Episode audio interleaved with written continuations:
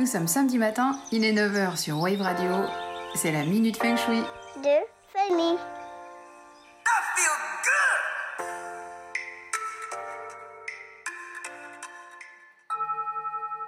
Aujourd'hui, j'aimerais vous parler de la buanderie. Quand on regarde l'étymologie du mot, elle nous renvoie à un local dédié autrefois au lavage domestique. C'est encore le cas de nos jours, même si elle ne représente pas forcément une pièce, mais peut-être un placard ou un petit espace. Et souvent, en plus du linge, on y trouve des éléments de cuisine, des réserves de nourriture ou d'autres choses que l'on ne sait pas où ranger. En feng shui, la buanderie est beaucoup plus que ça. On y voit le lieu de purification de nos enveloppes matérielles, en l'occurrence l'endroit où, grâce à la lessive et aux machines à laver, on fait peau neuve, grâce à des vêtements propres, lavés, parfois repassés quand on a le temps et quand on a envie, les vêtements comme débarrassés de leurs taches, de leur poussière ou de leurs odeurs et de tout ce que l'on a vécu en les portant positifs comme négatifs. Ce n'est pas une pièce comme les autres, car on n'y passe pas beaucoup de temps, mais on y fait des choses qui sont importantes pour notre bien-être. Dans cette optique, il est essentiel que la buanderie respecte l'ordre et la propreté. On devrait pouvoir y manger par terre.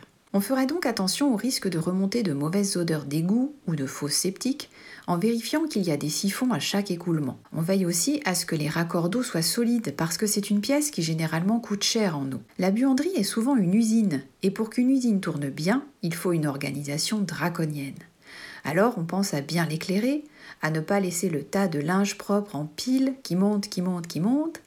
On pense à jeter les contenants vides, à nettoyer les filtres du sèche-linge, à organiser les meubles de rangement.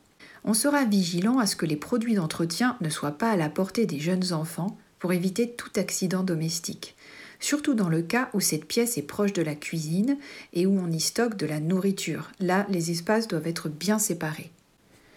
On évitera de placer une chambre contiguë à une buanderie, surtout si la tête de lit est collée au mur de branchements divers des arrivées électriques, qui augmentent le rayonnement électromagnétique. Pour amoindrir ces effets, s'il y a une fenêtre, on peut placer une plante qui absorbe ces rayonnements, type ficus ou fougère. On évite de trop décorer la, la buanderie, ce qui n'empêche pas de la peindre dans des couleurs agréables. Des images rétro de bains publics ou de scènes de lavoir y ont leur place.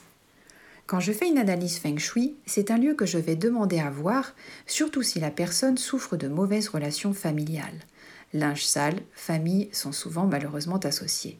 Mais c'est aussi utile pour moi de voir l'état de la buanderie, surtout si une chambre est située au-dessus, parce qu'elle absorbe le désordre qui peut y régner.